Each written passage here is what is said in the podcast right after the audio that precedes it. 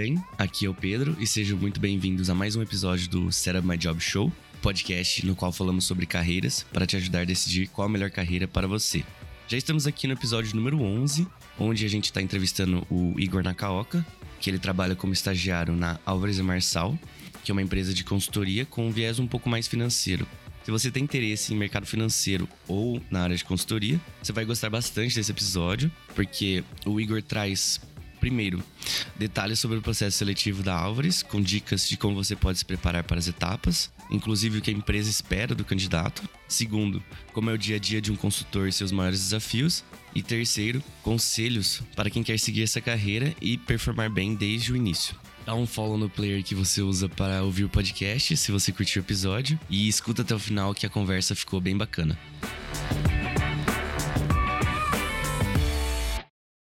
Bom, Igor, seja muito bem-vindo a mais um episódio do Setup My Job Show e muito obrigado por ter tirado um pouco do seu tempo para falar com a gente hoje aqui. Fala, Pedro. Cara, eu quem agradeço a oportunidade de estar tá compartilhando um pouquinho da minha experiência. Espero que fique legal aí, que o pessoal goste. Bom, então vamos começar a conversa de hoje, que vai ser sobre o seu estágio aqui na Álvares Marçal. E queria começar o episódio de hoje, se você puder contar um pouquinho mais da história da empresa, dos serviços que a empresa presta para a galera conhecer um pouquinho mais? Bom, então, a Alves é, ela é uma empresa que está no Brasil desde 2004, então a gente já tem aí 15 anos de Brasil, mas no exterior ela tem mais tempo, né? Ela foi fundada pelo Tony Alves e pelo Brian Marçal lá fora, e ela ganhou muito nome principalmente na área de reestruturação, né? Que é onde eu estou atuando no meu estágio, quando eles tocaram o processo de falência do banco Lehman Brothers, aquele da crise de 2008, né? Então foi um caso global aí o escopo do projeto envolveu um pouco o Brasil e acho que foi aí que o nome da Albres acabou caindo bastante na mídia. Certo, e se você puder contar um pouquinho, você falou que você está na área de reestruturação, né? Quais são as outras áreas que um estagiário poderia esperar para quando ele aplicar para o processo aqui na empresa? Bom, então, Pedro, sobre as áreas da Albres Mersal, acredito que nosso portfólio ele seja bem diversificado, né? Uma das áreas que é a que eu atuo é a área de reestruturação, onde a gente vai atuar é, empresas que estão com dificuldade financeira procurando fazer seu turnaround, né? procurando voltar a ser competitiva no mercado. Existe outra área também que ele vai partir do mesmo pressuposto que de fazer melhorias operacionais e gerenciais na companhia, só que são em ambientes onde o caixa não está tão estressado. Então, essa área a gente chama de Corporate Transformation. Também temos a área de Corporate Finance, onde ela principalmente vai estudar a estrutura de capital da companhia e como otimizar. Temos áreas de tax, principalmente aqui também no Brasil, onde a legislação tributária é muito complexa, a gente consegue ter bastante ganhos aí nessa área. Temos a área de administração judicial, que é basicamente quando é, um juiz nomeia a gente para auditar, digamos assim, um processo de recuperação judicial de outras companhias. Além disso, tem a área de tag, que é basicamente uma área de, de diligências, de transações no, no mercado aí. A área de RIG, que é uma área relativamente nova, mas ela vai mexer bastante com empresas de healthcare aqui. E a área de FAS, que é basicamente uma área de special situations, igual o nome diz mesmo. Então, eles fazem bastante coisa, desde renegociação de dívidas até algum auxiliam em alguns deals aí. Bom, deu para ver que o portfólio de atuação aí é bem amplo. Uhum. Então, como a gente não pode, não tem tempo hábil para conversar de todas as áreas, né? Vamos focar mais na, na sua área aqui de reestruturação. E aí, para dar início, será que você poderia comentar um pouco do processo seletivo? Desde lá o começo, você se lembra qual foi a, meio que a plataforma que você achou a oportunidade? Bem, Pedro, sobre o processo seletivo, é, a gente hoje está passando nas melhores faculdades para estar tá aplicando uma prova de raciocínio lógico e finanças como kickoff, né? Então, a prova de raciocínio lógico ela tem um pouco do estilo do GMAT, e a de finanças ela é um pouco parecida a gente fala com o CFA assim é um pouco puxa um pouco mais para o lado financeiro né? Depois disso lógico que se o candidato não tiver disponibilidade de fazer na faculdade ele pode estar vindo fazer aqui no escritório também. Depois disso é, a gente passa para um, uma etapa de painel de negócios onde a gente vai testar realmente o business sense do candidato. Ele vai ser proposto a analisar alguns setores e algumas empresas aqui do nosso país para a gente rever se realmente o cara está apto a poder trabalhar com a gente. É, nesse mesmo dia também acontecem entrevistas com o RH da companhia e aprovado nessa etapa você passa para uma etapa de duas a três entrevistas com os consultores Álvares e Marçal. Uhum. Então, deixa eu ver se eu entendi. Seria a etapa da prova, depois passaria para o painel de negócios, a entrevista com o RH e depois entrevistas com os consultores. Exatamente. Teria como você agora, agora que a gente viu o panorama geral, né, dar uma focada em cada um, cada uma das etapas? Então, para a prova, seria qualquer pessoa que pode aplicar ou vocês fazem uma triagem de currículos antes? Você sabe mais ou menos como é que funciona? É, não, sim, é, é, realmente o, durante a prova o que a gente quer ver mesmo é o desempenho do candidato na prova, né? É um critério bem objetivo. Acho que como forma de preparação aí, os, os estilos são muito difundidos aí de, de GMAT e até o, o CFA ele é um pouco mais complicado, que ele é bem mais complexo na vida real do que na nossa prova, mas é o conhecimento básico sobre finanças, né? Sobre finanças corporativas é, e temas como esse. Desculpa, o que é o CFA? O CFA ele é uma, uma das maiores certificações globais, inclusive, no, no âmbito de finanças. Né? É, aqui dentro da Albres a gente incentiva bastante o pessoal está prestando e a gente gosta muito de quem é, vai atrás e, e se predispõe a, a, prestar essa prova e se tornar CFA, que nós acreditamos que isso agrega bastante valor à, à empresa, agrega bastante valor ao seu currículo também e a gente incentiva bastante. E agora focando na etapa do painel, você indicaria algum material para estudo? Como que você adquire esse conhecimento assim de mercado estudando as empresas? Como que o candidato pode se preparar para essa etapa?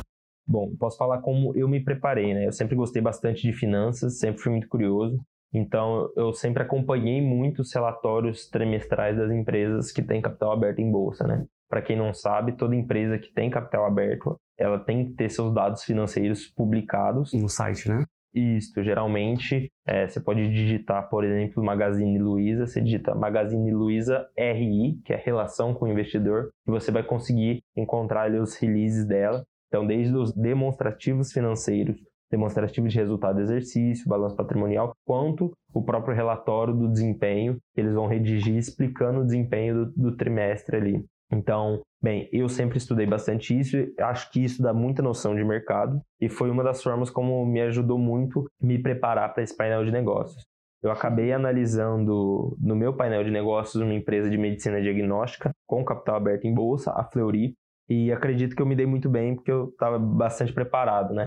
Primeiro tracei todo panorama do setor de healthcare no Brasil, é, demonstrei por que, ele estava crescendo, por exemplo, né? porque ele é um setor resiliente a crises econômicas, o gap de crescimento que ele ainda tinha, que no caso a Fleury ela é medicina diagnóstica particular, então, puxei basicamente ali pelo número de convênios médicos no Brasil. Por exemplo, se for comparar com a França, a França tem mais de 90% das pessoas, ela tem convênio médico, enquanto no Brasil, cerca de 25% das pessoas vai ter convênio médico. Então, apresenta um gap de crescimento bem grande. Bom, outra coisa que eu fiz também foi comparar os indicadores da Fleury com seus concorrentes para ver como que ela estava se posicionando ali nesse mercado, se ela estava sendo mais rentável ou menos rentável que a maioria dos seus concorrentes. Mas isso aí você pode fazer durante o painel? Então você tem acesso à internet ou você fez isso daí é, meio que chutando resultados?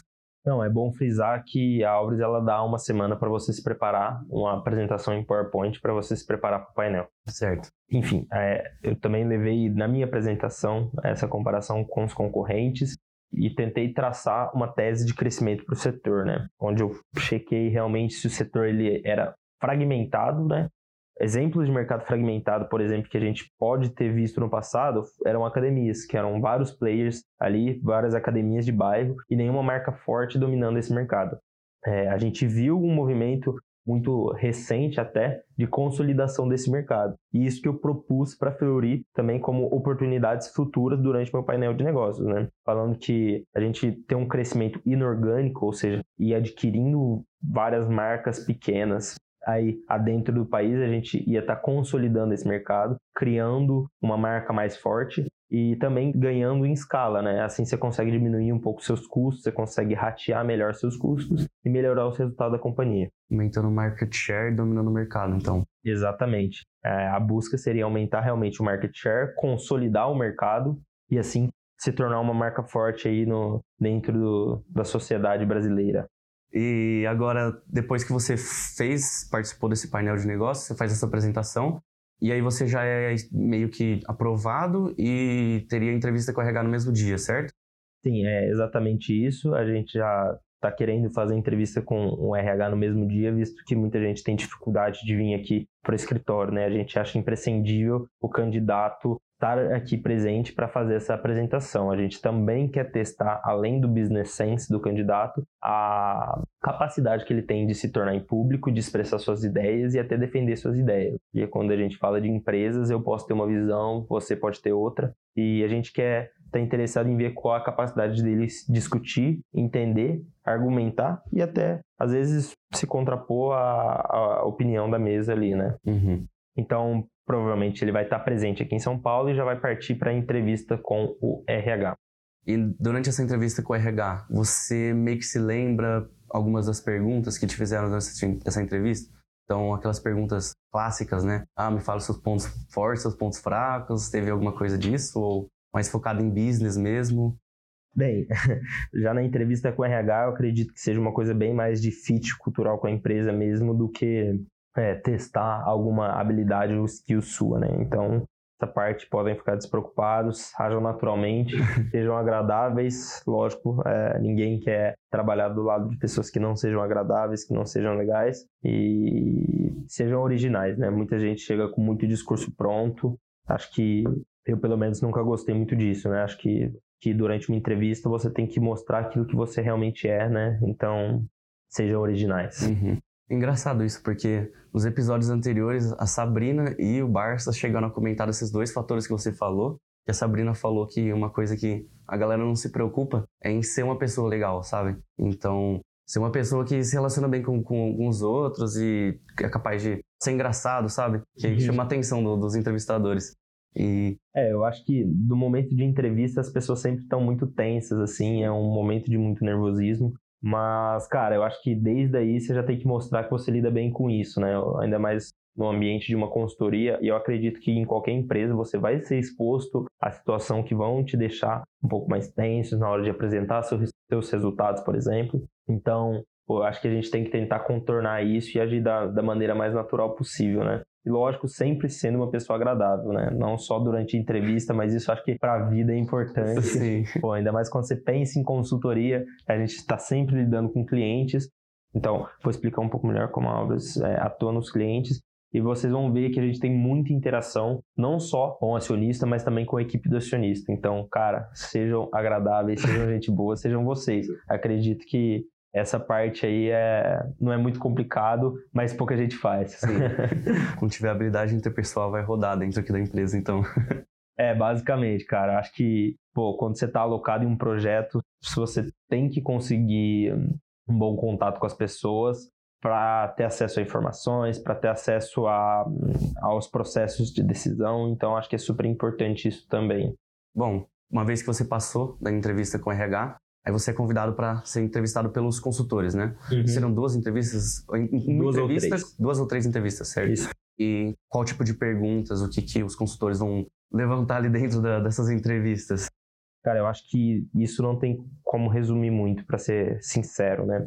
A gente deixa bastante liberdade para os consultores estarem entrevistando. Lógico que nessa etapa já você já vai se encontrar com alguns diretores um pouco mais senior e eu acho que é muito importante você demonstrar maturidade nesse momento, né? Eles vão te fazer algumas perguntas e, cara, essas pessoas têm muita rodagem de mercado e eles não precisam fazer perguntas específicas para entender se você é feito para aquilo ou não. Uhum. Então. Eles vão te jogar para a parede, assim. Ou é mais. Não, não, é. é tranquilo. É, pelo menos comigo foi muito tranquilo. Uhum.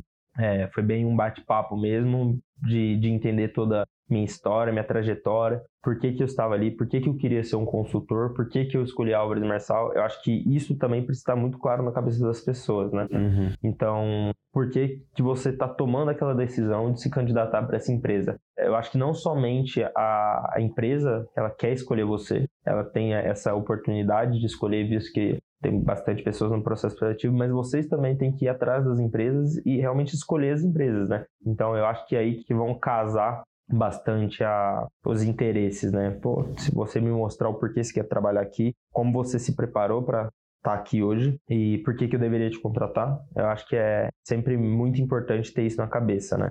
Certo. E já que você falou da fase de preparação, né? Como que você se prepara para essas entrevistas? Então, não sei, estudar sobre a história da empresa, óbvio, tem os, os clássicos, né? Estudar sobre a história da empresa, estudar sobre os valores, como que se encaixam com os seus próprios valores. Você acha um estudo de em mercado que a empresa está inserida, os clientes, seria válido? Como que você recomendaria assim que um, uma pessoa que quer aplicar para essa vaga, para ela se preparar para a fase de entrevistas? Cara, eu recomendaria não que a pessoa estudasse para a área de entrevista, mas que ela estudasse a empresa antes de se propor a trabalhar ali. Então, eu acho que é super importante, por exemplo, é, a gente tem no nosso site, fica uma dica, já os valores da Álvares Marçal. Eu acho que é muito importante todo mundo que vai prestar aqui ir lá, dar uma olhada, entender o que cada valor quer dizer e ver se aquilo realmente conversa com a pessoa que você é. Então, eu acho que aí é, é um bom ponto de partida. E talvez até procurar notícias na mídia. A gente tem alguns projetos que saíram bastante aí na mídia para ver realmente se é, pô, se é esse tipo de projeto que eu gostaria de fazer, se é isso que eu gostaria de dedicar minha vida, se é isso que eu gostaria de aprender mais sobre. Eu acho que isso é, é mais importante do que o estudo, cara. Se você fizer bem feita essa etapa, você souber, pô, eu quero trabalhar na Álvares Marçal porque eu compactuo com esses valores. Lógico que você também não precisa compactuar com todos, né? Mas certo. a maioria, pelo menos. Eu compactuo com os valores da companhia. Eu gosto muito do escopo de trabalho da companhia. Eu gosto muito do trabalho que eles já fizeram em tais, tais empresas, cara. Eu acho que você vai estar preparado. E se você estudar mesmo e realmente se identificar com a empresa, você vai passar isso de uma forma muito mais natural, com Sim. certeza. É. Tem uma coisa que eu vi no processo seletivo da Móvel que eu gostei bastante, que o cara fala que você tem que entender suas experiências pessoais e como cada fase da sua vida teve uma influência sobre o seu, a sua personalidade agora como pessoa, sabe? Fazer meio que uma trajetória da sua vida até o momento que você está agora. E meio que saber contar a trajetória da sua vida para a pessoa durante a entrevista. Isso daí, um dos nossos entrevistados, o Otávio, na entrevista do Pátria, falou que ele construiu uma linha do tempo, assim, da história dele, em que cada ponto da vida é dentro da sua personalidade. Eu achei isso bem bacana também. Fica aí como dica pra galera que, te, que estiver ouvindo. Pô, isso aí eu acho super importante. Eu acho que esse momento que você está procurando empresas para trabalhar, querendo ou não, é uma decisão de futuro muito importante que você está tomando, por mais que às vezes possa não parecer. Então eu acho que é uma experiência de autoconhecimento muito grande. É, isso que o Otávio fez, acredito que eu fiz também. Inclusive, quando me perguntavam, pô, por que você quer trabalhar na Álvares Marçal? Cara, é, eu acho que eu rodei bastante aí durante minha vida até chegar à decisão de que eu queria trabalhar aqui. Então, pô, eu ia explicando cada etapa da minha vida e quais as conclusões que eu tirei dessa etapa para me direcionar é, à próxima etapa até chegar aqui na Álvares Marçal. Então, acho que isso é super importante. Cara, por exemplo, comigo, eu vim de uma cidade bem pequena do, do interior. É, famosa Franca. Famosa Franca, capital do sapato do basquete aí. Decidi por fazer engenharia porque sempre gostei bastante de matemática. Acreditava que eu queria fazer engenharia mecânica na época. Graças a que Deus. É, graças a Deus não fiz porque eu acho que eu não ia gostar nem um pouco. Eu descobri bastante isso fazendo Fórmula, é um projeto extracurricular dentro da faculdade. Por mais que eu gostava bastante do Fórmula, eu vi que não era engenharia mecânica, não era a área de projetos mecânicos que eu queria seguir. Então saí de lá, fui fazer empresa júnior, onde eu tocava mais a, a, projetos em engenharia de produção. Então você já tem uma outra visão sobre o, o curso no qual, por exemplo, eu estava fazendo, né? Uma atuação um pouco mais, é, digamos que ativa do que o, a graduação em si. Depois da empresa júnior ainda fui fazer um outro estágio de férias da Kraft Heinz. Então fui lá para Nerópolis, na, onde fica a fábrica deles, Passei três meses lá numa cidade de 30 mil habitantes fazendo ketchup. Foi uma baita experiência também, mas deu para ver que não era chão de fábrica na qual eu queria trabalhar. Então, daí eu comecei a estudar um pouco mais sobre o mercado financeiro, fiz um curso de valuation aqui na São Paulo com o dinheirinho que eu consegui juntar desse meu estágio. E, e viu que era essa coisa que você realmente gostava. É, e depois disso, eu pude perceber ali que eu gostava também bastante da área de finanças. Consultoria foi algo que sempre me chamou a atenção também pela exposição que você tem, pela rotatividade de projeto, pela oportunidade de estar conhecendo empresas diferentes, setores diferentes.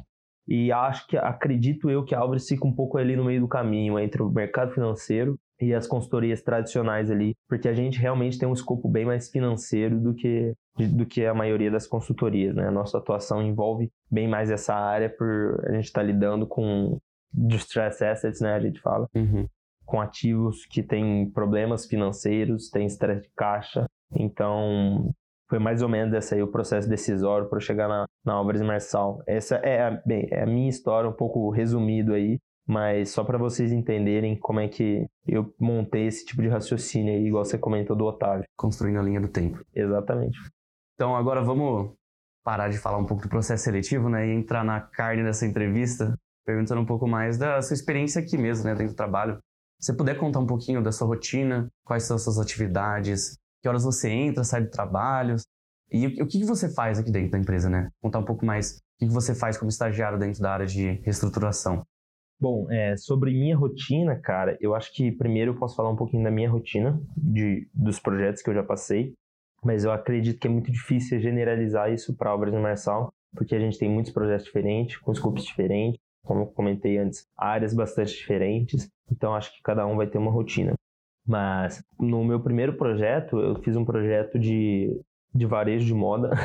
acho que eu nunca acreditei que eu fosse trabalhar com, com moda na minha vida mas é, lá eu fui alocado no time financeiro, eu ajudava a tocar caixa, né? Então envolvia bastante olhar e prever nosso fluxo de caixa. E o que eu acho que foi mais legal no começo ali, principalmente, foi fazer o alinhamento do caixa com as estratégias que a gente queria para a empresa, né? Então hum. a gente tinha alguma visão sobre o que a gente queria fazer com a empresa, tinha que ver se o caixa ia suportar né, essa, esse novo direcionamento estratégico, né? Diferente de empresas que onde muitas vezes elas têm caixa sobrando, limite sobrando para poder se direcionar aí, a gente tem que alinhar as duas coisas, né? Tanto caixa para ver se ele vai suportar, ou seja, a gente muitas vezes tem que fazer uma estratégia para, digamos que juntar caixa, né? Para aumentar nosso caixa, para que isso possa nos dar liberdade de agir estrategicamente com a companhia, né? Então acho que isso é super legal.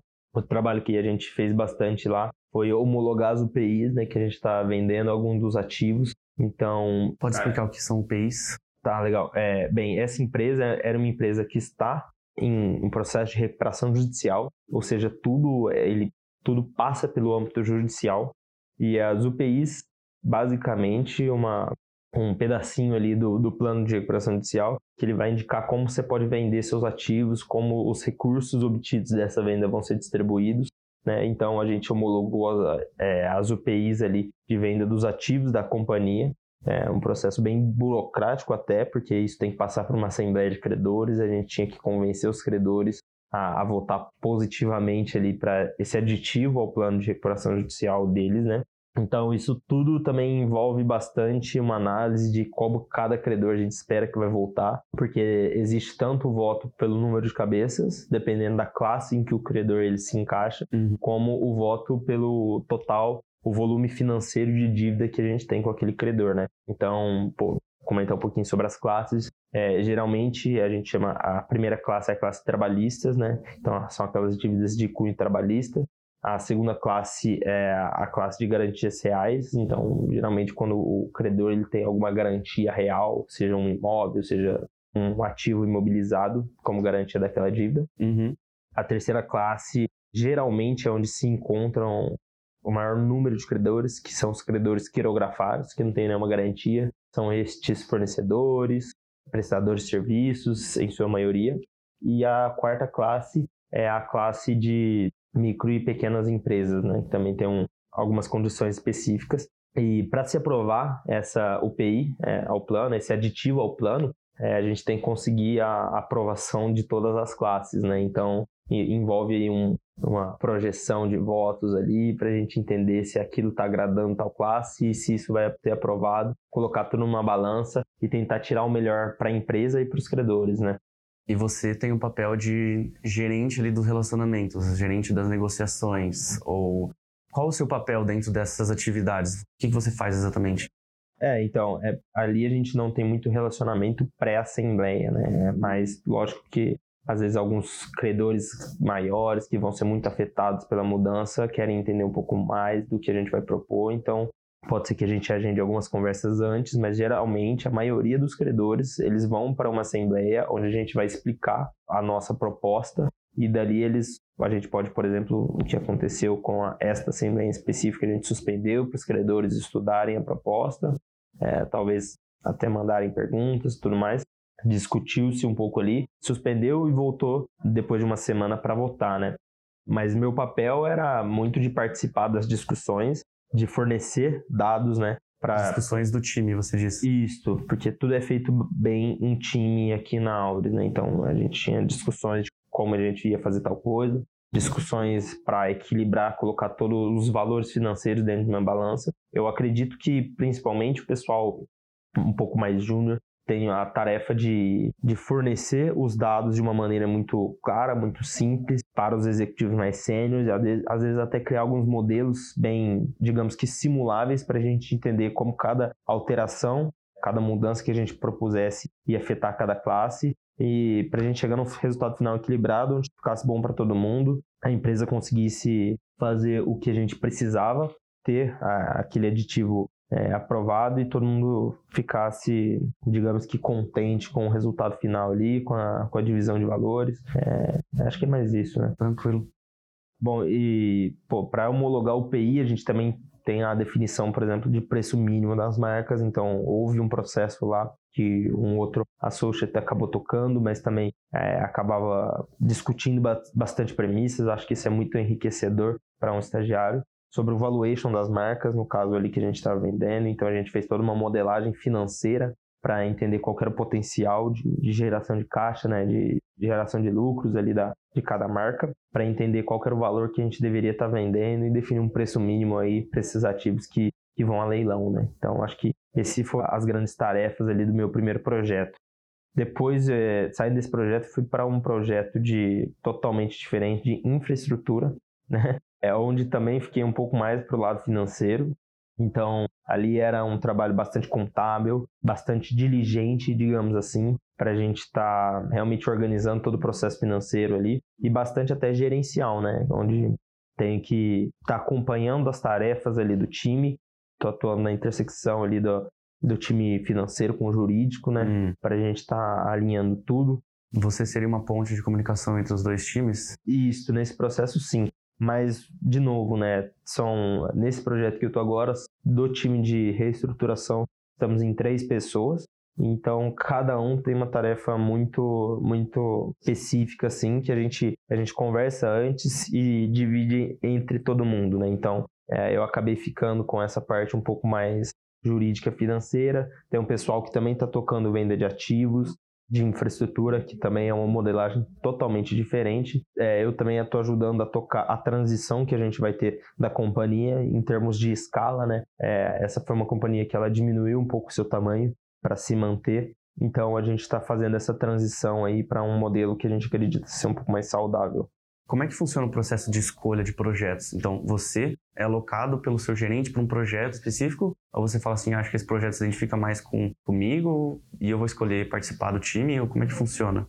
Ah, então, aqui dentro da empresa isso vai muito de demanda, né? Então, acho que na maioria das consultorias funciona assim. O consultor ele tem que ser um cara muito polivalente, né? Tudo que você colocar ele para fazer, ele tem que aprender rápido, se virar para fazer aquilo lá dar certo. Então, por exemplo, quando minhas demandas diminuíram bastante nesse primeiro projeto, eu já sinalizei e falei assim, olha, eu estou começando a ficar um pouco ocioso e já pulei para outro projeto onde eu, lógico, não deixei todas as minhas responsabilidades do primeiro projeto, mas já comecei em outro projeto para a gente também é, agilizar, que ali eles estavam precisando um pouco de, de ajuda, né? Então, no caso ainda de estagiários, é muito sobre demanda, é, visto que estagiários também, é importante ressaltar, eles não são alocados em projetos fora da Grande São Paulo, né? Então, o RH ele está sempre antenado ali para saber qual que é a, é a demanda de, de, braço ali nos projetos e, e vai alocando conforme a necessidade. Tranquilo.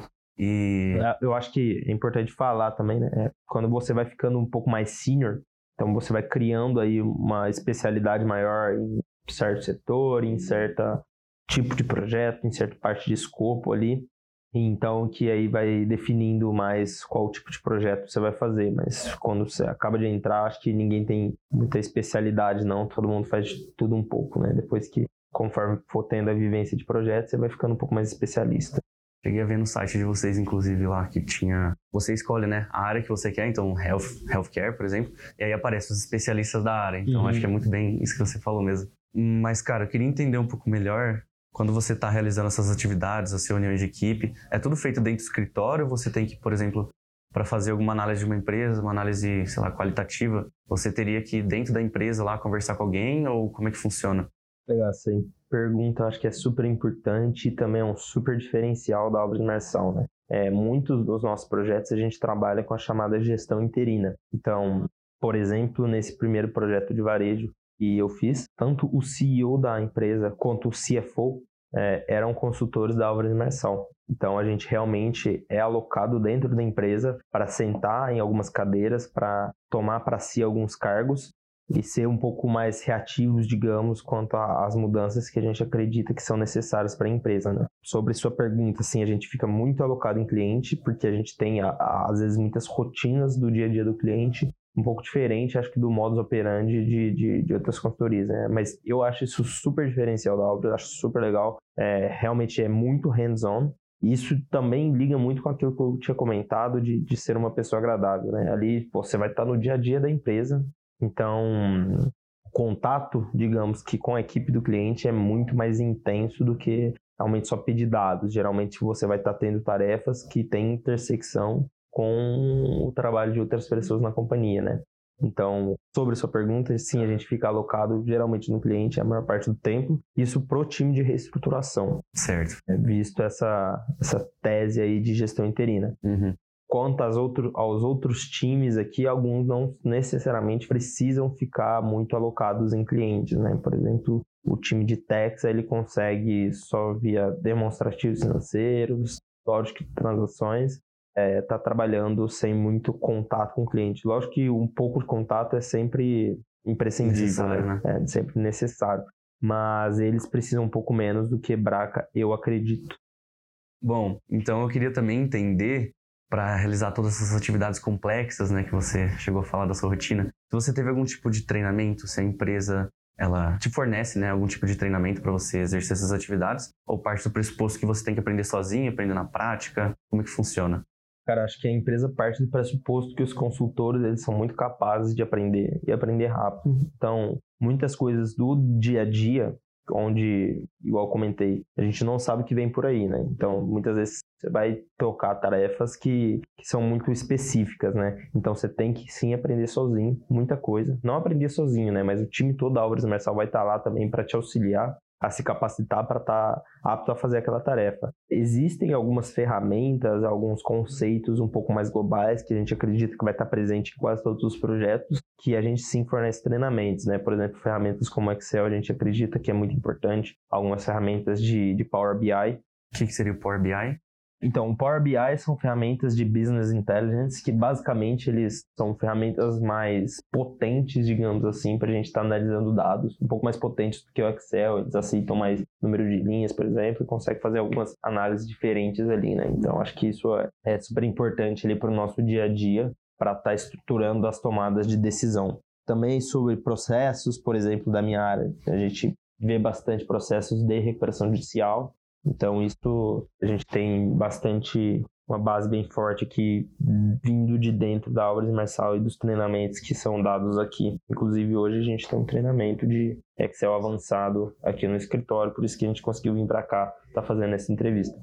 Eu acho que é muito legal que da Obras também o programa de estágio, porque eles fizeram o esquema de um gamification que a gente chama, né? Então a gente está transformando o programa de estágio em um game. Né? Então, esses treinamentos eles sempre vêm junto com alguns exercícios propostos assim que a gente faz a entrega depois, os consultores corrigem e vão dar alguns badgets para a gente. Depois eu posso até te mostrar ali, viu, Pedro? O nosso painel de badgets. Vou querer ver. e seria, teria como você dar um exemplo, assim, de como funciona o gamification aqui na prática, assim? Por exemplo, no primeiro treinamento de Excel, a gente teve que organizar ali uma. Foi dividido em times e surgiam algumas perguntas sobre a, a história da Albres, sobre as áreas da Albres, algumas perguntas até sobre Excel, sobre projetos famosos, sobre os, os MDs, né, a história dos MDs. E quem acertasse mais, por exemplo, ganhava o game, né? Felizmente nesse aí eu mandei bem mal. Mas tá bom, faz parte. Sinceridade é uma virtude também. É, é uma virtude. Bom, então no primeiro treinamento de Excel também, por exemplo, a gente teve todo o treinamento e depois a gente é, foi proposto organizar o QGC de uma empresa, né? O QGC é o quadro geral de credores. Geralmente as empresas têm que preparar antes de entrar em recuperação judicial, né, para entender onde cada empresa se encaixa dentro do QGC, é quantificar o tamanho de cada classe ali, Lógico, para a gente entender depois o, qual que é a maioria, né? Quantos votos você precisa para aprovar seu plano. Então, essa foi a proposição do QGC e montar uma apresentação também, que o PowerPoint acaba sendo bastante importante também no nosso dia a dia. Uhum. Para a gente apresentar os resultados, para apresentar os, os caminhos que a gente está propondo ali para o cliente e montar uma apresentaçãozinha, né, sobre como seria a melhor forma de, de convencer, de ter a maioria do, do QGC de cada classe ali da maneira mais fácil possível, por exemplo, quando a gente fala de, de uma aprovação por valor, né? Ou então quais credores são chaves para a gente aprovar nosso plano. Pode ser que um credor ele mande inteiramente em uma classe de, de credores ali da, da sua, do seu QGC, né? Então é bem importante a gente entender isso e isso foi a proposição do primeiro desafio. Esse é o parte do joguinho. Isso. Aí, por exemplo, quem completava muito bem a entrega ganhava dois badges, por exemplo. Uhum. Quem entregava médio ganhava um badge. Quem não entregava não ganhava nada. e qual o papel desse joguinho, já puxando um gancho com questão de análise de desempenho? Tem alguma relação a sua pontuação no joguinho com o desempenho que você está tendo na empresa? Se então, é, quanto ao, ao, joguinho que você chamou aí, nosso game. Game, desculpa. Tranquilo. É, ele tem parte, sim, do, do que a gente avalia como desempenho da evolução do estagiário aqui dentro da companhia, né? Se realmente ele está aprendendo os conceitos, se ele está se dedicando a aprender esses conceitos, se ele está fazendo as entregas da melhor maneira possível, com planilhas organizadas, fáceis de ler, fáceis de entender, apresentações também, apresentações bem feitas, usando os templates que a gente propõe que eles usem, né? Uhum.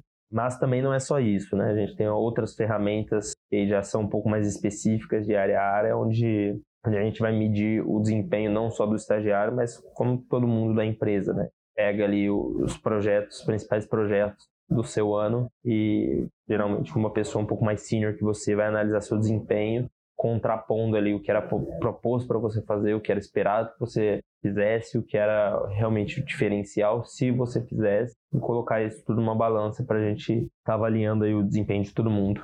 E seriam só esses dois pontos, então? O resultado esperado do projeto, mais o game, ou teria, por exemplo, um tipo de análise de fit cultural, se ele está... É, dentro dessa análise de desempenho, eu chamei de PR, aí a gente tem alguns, alguns tópicos sobre o alinhamento cultural do consultor com a empresa e tudo mais, né? Então a gente acaba avaliando aí. O game, o que a gente faz, na realidade, é dar um incentivo, por exemplo, para quem termina de completar o logo da Obras Marçal com os badges, se não me engano são nove badges. Primeiro ele, ele ganha já a offer de, de trabalho aqui dentro da empresa, né? Então é uma motivação a mais aí para se dedicar ao game. Mas o PR também é super importante para a gente estar tá entendendo aí qual foi seu desempenho nos projetos, né? Já que o game ele, ele, é um ambiente fora de projetos. Então é ali que a gente vai medir realmente pô, se o estagiário ele fez entrega de qualidade, se o estagiário ele se organizou, se ele se dedicou, se ele tem um alinhamento cultural com a, com a companhia, se ele tem a soft skill necessária para lidar com os conflitos do dia a dia, com os problemas do dia a dia, para lidar com os clientes, se ele consegue, por exemplo, tocar certas reuniões, se ele consegue tocar certos processos, se ele consegue gerenciar times, gerenciar pessoas. Então, tudo isso é avaliado no OPR, né? Que a gente faz anualmente. E falando um pouco de, já que você tocou no ponto de cultura, como que é o relacionamento aqui, né, com os seus os outros colaboradores, com os seus superiores? Você diria que é um ambiente leve, você é de muita pressão? Como que você avaliaria o ambiente organizacional da empresa? Bom, eu acredito que o ambiente aqui na Obras Marçal é muito bom, cara, é, sendo muito sincero. Lógico que é um ambiente que ele tem bastante cobrança, né? Então, de certa forma, ele tem alguma pressão ali por resultados, visto que a gente acredita bastante no potencial dos estagiários, então a gente espera muito deles, né? A gente dá muita chance dele performar bem. Então, lógico que a cobrança ela vai vir, mas ela é natural. Lógico que não é, pô, ninguém vai esperar que você seja saiba de tudo logo no seu primeiro ano ali. Acredito que a gente está te colocando todas as oportunidades para você performar bem a gente acredita que dá todo o suporte para você performar bem, então lógico que a gente espera que você performe bem, né? Mas, cara, não é, não é nada muito agressivo assim, não, igual a gente acredita que seja em outras empresas, aqui é super tranquilo e, cara, se você se dedicar, se você realmente é, acreditar no seu próprio potencial, acreditar no, no, que as pessoas um pouco mais seniors têm a falar com você, escutar tudo que elas têm a falar para você, acho que você vai mandar bem e você não vai ter problemas com, com o ambiente, né? Em termos de pressão, eu tô dizendo. Uhum. Agora, em termos de, de convivência, cara, é um ambiente super tranquilo também. Pessoal, pelo menos que eu tive contato nos meus projetos, são todo mundo muito gente boa, muito engraçados, que fazem às vezes esse o dia a dia que pode ser, dependendo da, da sazonalidade do projeto, da época do projeto, pode ser um pouco mais corrido, ser muito mais leve, né? Porque as pessoas sempre estão trabalhando bastante, mas sempre se divertindo bastante. E um dos, um dos valores da empresa Exatamente, é é. divertimento, né? Então, Isso. Acho que isso é super importante, dá uma leveza muito maior no seu dia a dia, né? Então, tudo fica mais leve, mais tranquilo, por mais que pô, pode estar sendo um pouco mais pegado ali tal época, né? Sim, existem pesquisas né, que demonstram quando tem um ambiente mais confortável assim, as pessoas conseguem ser mais criativas, né, ter mais espaço para inovação e, e, performance. Exatamente, inovação que também é outro valor ali da Álvares Marçal, um pouco mais recente, mas que a gente também acredita que a gente tem que estar sempre se movimentando, sempre se reinventando, né, para estar tá entregando o diferencial aí para o mercado, né? Então, eu acho que é super importante ter esse ambiente que, que estimule a inovação, que estimule a criatividade para que a gente consiga estar tá agregando mais valor aí aos nossos projetos. Uhum. E durante a execução dos projetos, você tem algum gerente que fica responsável por você? Como é que funciona? E se esse gerente, a forma de atuação dele é um micromanage, micromanaging, sabe? Fiquem no seu pé o tempo inteiro, faz assim, ó, você não tá, você não tá entregando, ou como é que funciona? Eles te dão mais autonomia para tocar o projeto sozinho? Como é que funciona? Tocar o projeto sozinho. Tocar o projeto sozinho, eu digo, tocar suas atividades. tá bom. A sua parte do projeto. Não, beleza.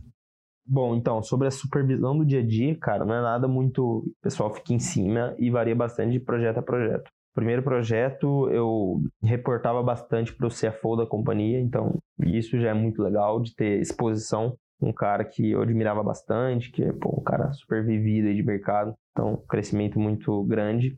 Lógico que todo contato também tem que ser muito objetivo, tem que ir direto ao ponto, você não pode ficar enrolando muito, que, pô, esses caras... com isso aqui, com isso aqui. Exatamente, você tem que já chegar muito preparado para cada conversa que você vai ter, sabe? Você tem que ser objetividade. Objetivo. Outro valor da Álvares e Marçal aí, né? Então, tipo, a gente não gosta de ficar perdendo muito tempo ali, você tem que estruturar a sua ideia, estruturar suas perguntas até antes de, de conversar com um cara desses, né?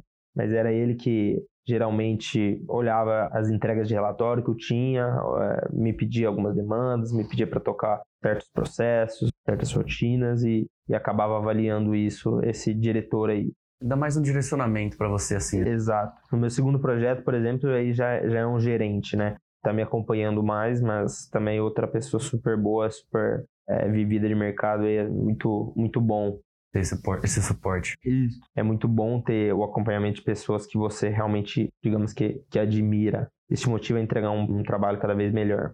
Agora eu queria focar um pouquinho mais na hierarquia da empresa. Então, você entra como estagiário, certo? Prestou o processo seletivo, entra como estagiário. E aí você sabe quais são as outras carreiras, assim, uhum, que a pessoa pode esperar. Então, estagiário e passou para. É, geralmente o, o, nosso track dentro é de estagiário, analista, Lógico que, que às vezes é, existem quebras entre, por exemplo, analista 1 e 2, mas uhum. vou comentar mais dos cargos por cima. Entra como estagiário, por exemplo. Eu entrei, se torna analista, depois se torna um associate, depois se torna um senior associate, depois você se torna um manager, depois um director, depois um senior director, até chegar no cargo mais alto que a gente tem aqui dentro, que é um managing director, né? Queria tocar também num ponto que é um pouco sensível, assim, você consegue comentar um pouco de bonificações, salário, quais são, se vocês têm alguma aqui? Bem, a Álvares ela trabalha com um modelo um pouco diferente, né? A gente gosta bastante de recompensar o que a gente acredita que tenha valor. Então, se você for checar em outro dos nossos valores, um dos valores é o personal reward, que é você ser remunerado conforme aquilo que você trabalhou, conforme aquilo que você entregou, né? Então, isso é pessoal. Então a gente trabalha com, com bastante bonificações, né? A gente é um pouco mais focado nisso, que é, já é um pouco mais parecido até com o mercado financeiro, né? Mas a, a nossa remuneração é bem, bem forte ali na parte do bônus, né? De novo, né? Não é, não tem certo e errado, é só o jeito que a Álvares é, do jeito que a Álvares gosta de fazer. Você tem que interpretar isso, ver se faz sentido para você é lógico que isso causa um pouco mais de instabilidade, vamos dizer assim, porque você não sabe quanto você vai ganhar de bônus no final do ano. mas para quem trabalhou bastante, para quem tem a ciência de que entregou aquilo que era esperado que entregasse, pode ficar tranquilo que o bônus vai vir legal, é uma remuneração bem boa. Isso já está linkado também com a análise de desempenho, né? Exato. A análise ali do seu PR, ele vai, ele vai contar em, em alguns aspectos, em alguns critérios ali para o seu bônus no final do ano. Digamos que, em comparação com o mercado de consultorias, a gente é bastante focado no, na remuneração variável. Meritocracia. É, exato. Personal rewards, os valores da Auris. Tranquilo. E eu queria perguntar agora, mais de uma experiência pessoal sua, qual foi meio que o maior desafio que você teve quando entrou dentro da empresa, dentro do seu trabalho como estagiário? O que você diria que foi a coisa mais difícil que você já viveu aqui dentro da empresa? Bom, então, sobre a experiência mais difícil, cara, essa pergunta é um pouco complicada, porque eu acredito que na consultoria você está sempre fora da zona de conforto, né? Então, todo dia sempre aprendendo bastante, todo dia se desafiando a entender novas coisas, aprender novas coisas. Então, para ser sincero, não consigo não consigo lembrar de uma situação que foi muito complicada. É sempre acho que eu tive muito suporte para fazer tudo que eu faço aqui. Então, é, nada fora do comum, assim, mas com certeza todo dia a gente está se desafiando, a gente está tentando fazer diferente, a gente está tentando aprender novas coisas, tentando fazer melhor. Então, o dia a dia por si só, ele já é bem desafiador. Ele é bem fora da, da zona de conforto. Mas, pô, cara, com certeza, se houver uma situação um pouco mais complicada, pode contar com o seu time ali que eles vão te ajudar e vão tornar essa situação um pouco mais é confortável. Isso, tornar essa situação um pouco mais confortável ali. E você tem alguma recomendação? Por exemplo, alguém que queira aplicar para a mesma vaga e vai passar por essas mesmas experiências que você, vai ter aquele ah, dia para de... estagiários? Sim, então tá. uma pessoa que deseja Não, aplicar para a vaga, qual que qual direcionamento você daria para essa pessoa para que ela consiga performar bem desde o primeiro dia? Ah, legal. Haja dessa forma, sabe? Tá bom. Bom, o que eu tenho de principal conselho para quem vai se tornar um consultor, primeiro é escutar muito, cara. Você vai estar do lado de pessoas surpreendentes que têm muito a te ensinar. Então, pô, eu acho que é uma habilidade super importante você saber escutar, você saber entender o que as pessoas estão falando e aprender com isso. E a segunda é de ser muito diligente com os trabalhos que você faz, com tudo que você entrega. Então, tipo, pô, vai entregar um número para um cara, cara, checa esse número, checa uma, checa duas, o cara pergunta antes de ir lá e apresentar alguma coisa totalmente fora do, do senso ali. Aí, claro que o pessoal não vai ficar satisfeito com o seu trabalho, né? Então, pô, tenha certeza do, do, do que você está entregando, tenha certeza do seu número, tenha certeza da maneira como você calculou, tenha certeza da maneira como você fez. Seja muito diligente, tanto com o seu trabalho quanto com o trabalho que entregam a você, né? te entregaram, não sei, Pedro, por exemplo, uma base de dados, cara, seja diligente, vai lá, checa, pô, essa base de dados faz sentido, uhum. né? Se ela tem a ver com a realidade, se ela tem a ver com o que a empresa enxerga, né? Então, as pessoas, elas vão saber muito disso, né? O principal problema da empresa é isso. A base de dados, ela representa isso, cara? Se não, houve algum erro de captação de dados, existe algum aspecto ali que, por exemplo, você pode não estar considerando. Então, minha principal dica é seja muito diligente, é double check em tudo, tipo, checa tudo que você vai entregar para, claro, garantir a qualidade do seu trabalho. Então, isso também é engraçado, né? É outro valor da Álvares Marçal, mas é qualidade, cara. Sempre checa tudo para entregar tudo na melhor qualidade que você consiga, né? Tipo, isso é essencial, né? Essencial. Tá trabalhando com clientes gigantescos, grandes players do mercado, se entregar um negócio ali de pouca qualidade, isso, o que vai é. ser a reputação da empresa, né? Isso, com certeza, né, cara? Acho que isso é importante até para você construir uma confiança ali da, da pessoa que, que você está entregando seu trabalho para que ela consiga passar esse número para frente, né? Que é o que muitas vezes acontece. Ela pega seu número, ela analisa também, passa para frente. Então, pô, a gente está falando ali de da sua reputação, da reputação muitas vezes do, do seu chefe, da reputação da pessoa que você reporta, né? Então é super importante estar tá checando uma, duas vezes e ter certeza de tudo aquilo que você entrega, cara. Se ficou dúvida, pergunta. É, não, não vai entregar uma coisa no, no, no achismo, né? Eu acho que isso é super importante. Uhum. Ser é, objetivo e, e entregar o seu trabalho com qualidade. E, na sua opinião, qual que seria a característica de personalidade assim, que une todos os funcionários, todos os colaboradores aqui da, da Álvares? Então, eu acho que a característica de personalidade que, que eu consigo enxergar aqui na maioria das pessoas, por mais clichê que isso seja, que parece que está todo mundo confortável em situações desconfortáveis, né? Então, é, cara, é sempre estar tá fora da zona de conforto, é sempre estar tá com um desafio novo em cima da mesa, é sempre se propondo a fazer melhor, a fazer diferente, em coisa que muitas vezes você nem conhece. É, acho que isso é, é, é muito, muito claro para mim. Tem um jogo de cintura ali também. Pô, também, cara. Você tem que lidar com muitas situações, muitas vezes muito complicadas, então, e às vezes tem o papel de, de intermediador, né? Então, é super importante também saber lidar com situações, de novo, desconfortáveis, né? Muitas vezes é o que é necessário para para o trabalho ser feito com qualidade, então a gente tem que ir lá e fazer, por mais desconfortável que isso seja. Então, pegando essa característica, para quem você diria que é esse trabalho? Que tipo de pessoa, assim, teria é, sucesso trabalhando dentro como consultor aqui na empresa?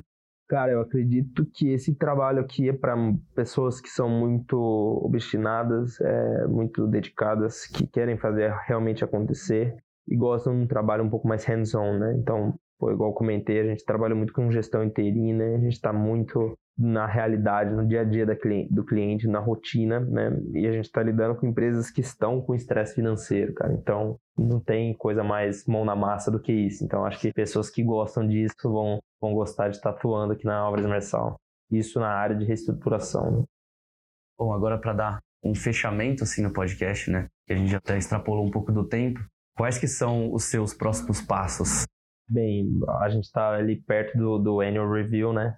Então, acho que o objetivo para agora é né, ver se realmente vou ser efetivado ou não. Acho que é um objetivo a curto prazo. Tendo efetivado, pô, quero continuar conhecendo setores diferentes, conhecendo empresas diferentes, realidades diferentes, aprendendo cada vez mais. Quero começar também a estudar para o CFA, aquela certificação que a gente comentou, né? Um pouco mais financeira, que eu acredito que isso vai me agregar bastante e crescer dentro da companhia, né? Acho que a companhia ela dá muita oportunidade de crescimento para quem realmente está entregando, para quem realmente eles veem que tem um potencial de ser um consultor, de ser um cara que ocupa um cargo mais senior dentro da companhia. Então, acho que esse é o objetivo é, para agora, né? Como não tem como a gente cobrir todas as perguntas que a galera possa ter, né, no, no podcast, por causa do tempo limitado, onde que as pessoas podem, se quiserem entrar em contato com você, né, qual plataforma, é, e-mail, LinkedIn, se você puder passar também. É bom, não. Podem me adicionar no LinkedIn ali que eu estou disposto a tirar qualquer dúvida que vocês tenham da Álvares, ajudar no processo aí. É, meu nome é Igor Nakao Camelo no LinkedIn. Estou é, como Corporate Restructuring Intern na Álvares Mersal. Então podem me procurar lá que eu vou estar à disposição. Bom, fechou. Igor, muito obrigado por ter participado do, da conversa de hoje. Eu gostei muitíssimo e acho que aprendi bastante. Eu espero que a galera aí que está ouvindo também tenha gostado. E só para reforçar de novo todos os links e descrições de siglas a gente vai deixar nas notas do show. E queria agradecer também por ter tirado um pouco do seu tempo aí, Igor, ter convidado a gente para fazer entrevista dentro da Álvares, inclusive. E muito obrigado por participar do, do podcast de hoje.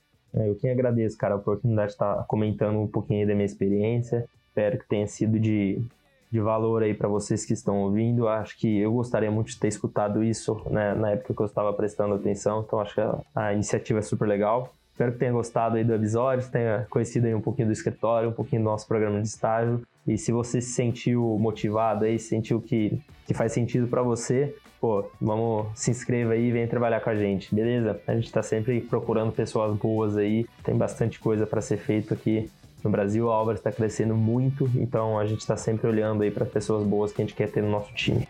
Bom, boa sorte para os seus projetos futuros e um abraço. Valeu, tchau, tchau.